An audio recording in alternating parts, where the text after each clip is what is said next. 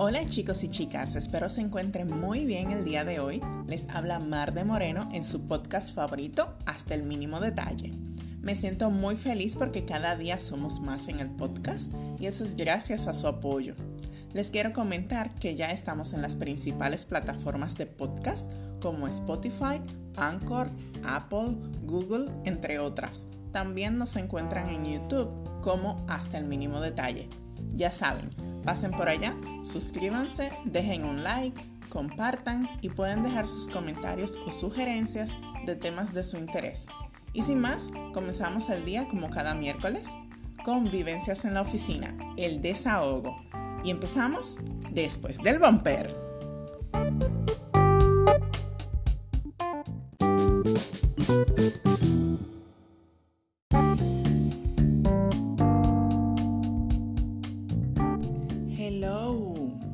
Pues por hoy tenemos el desahogo de Carola y su jefa.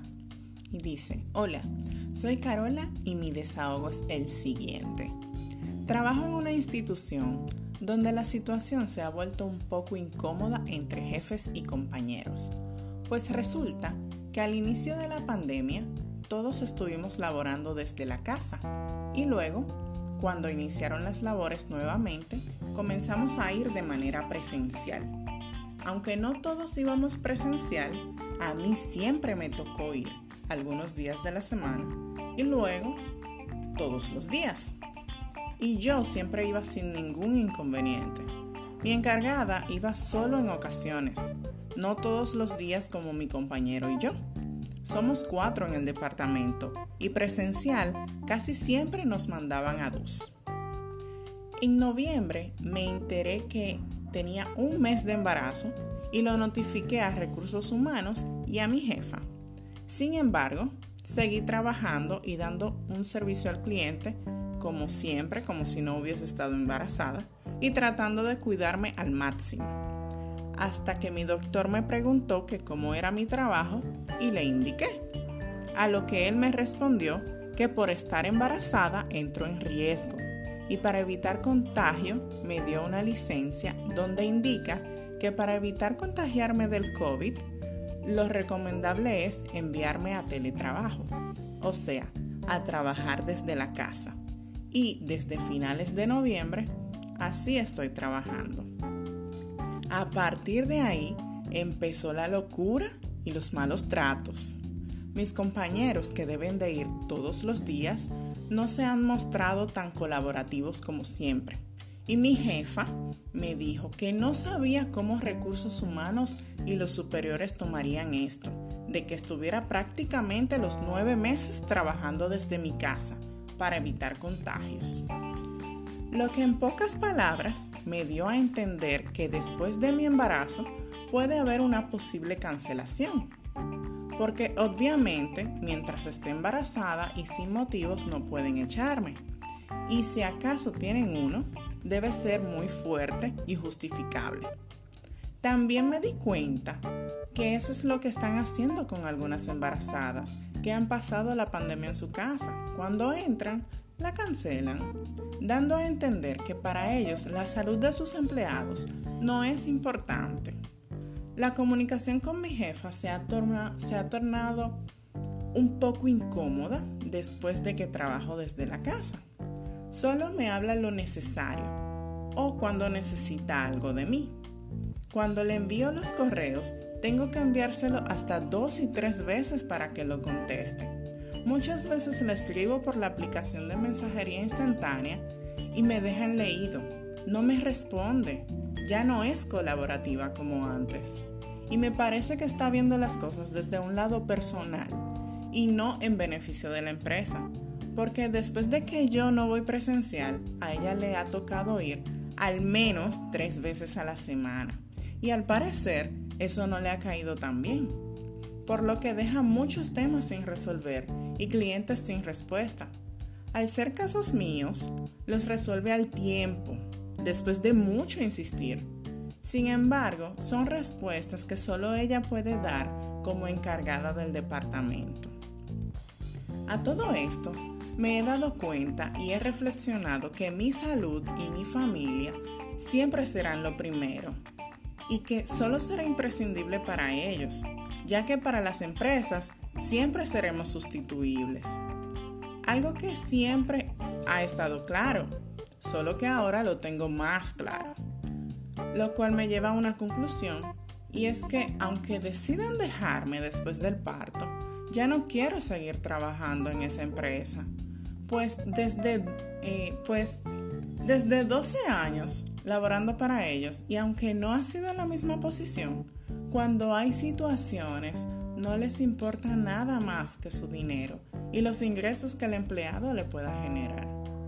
Esto sin mencionar que pagan un sueldo miserable, ya que no me siento cómoda.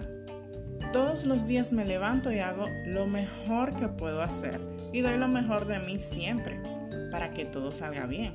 Y gracias a esto, a todo lo sucedido, me han surgido nuevas ideas de emprender mi propio negocio y no seguir siendo empleada de nadie.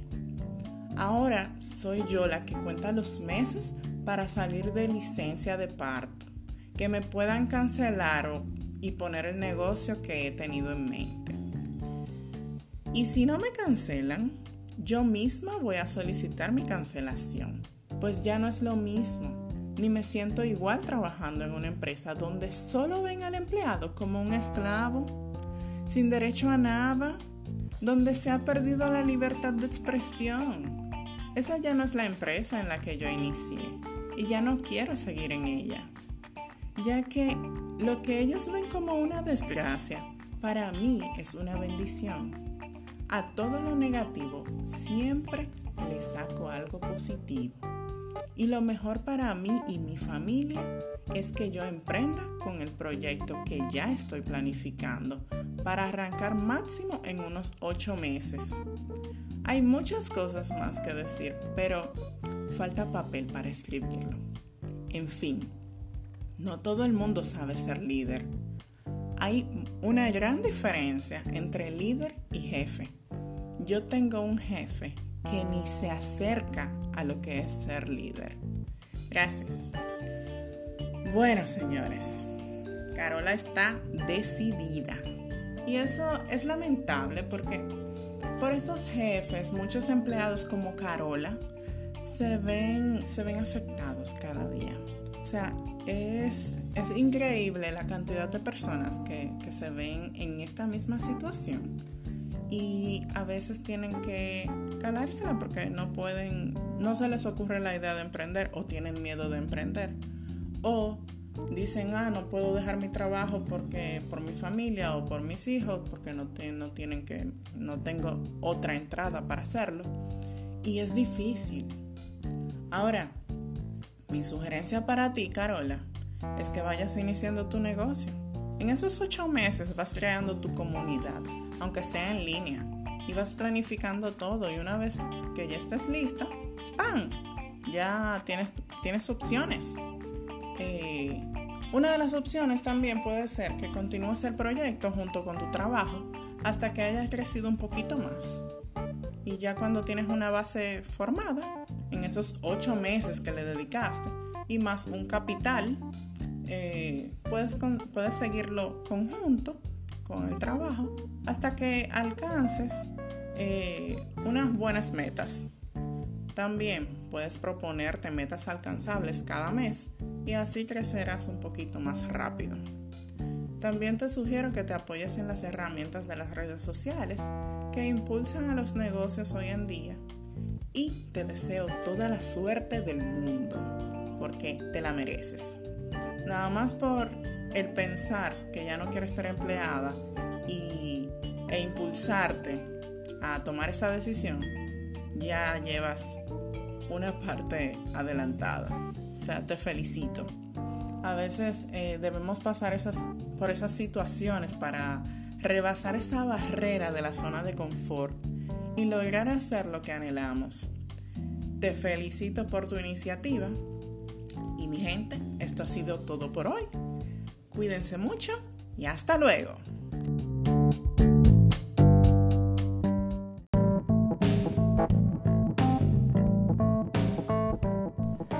Por aquí, sin más preámbulo, estaremos entregando un episodio semanal de cada segmento.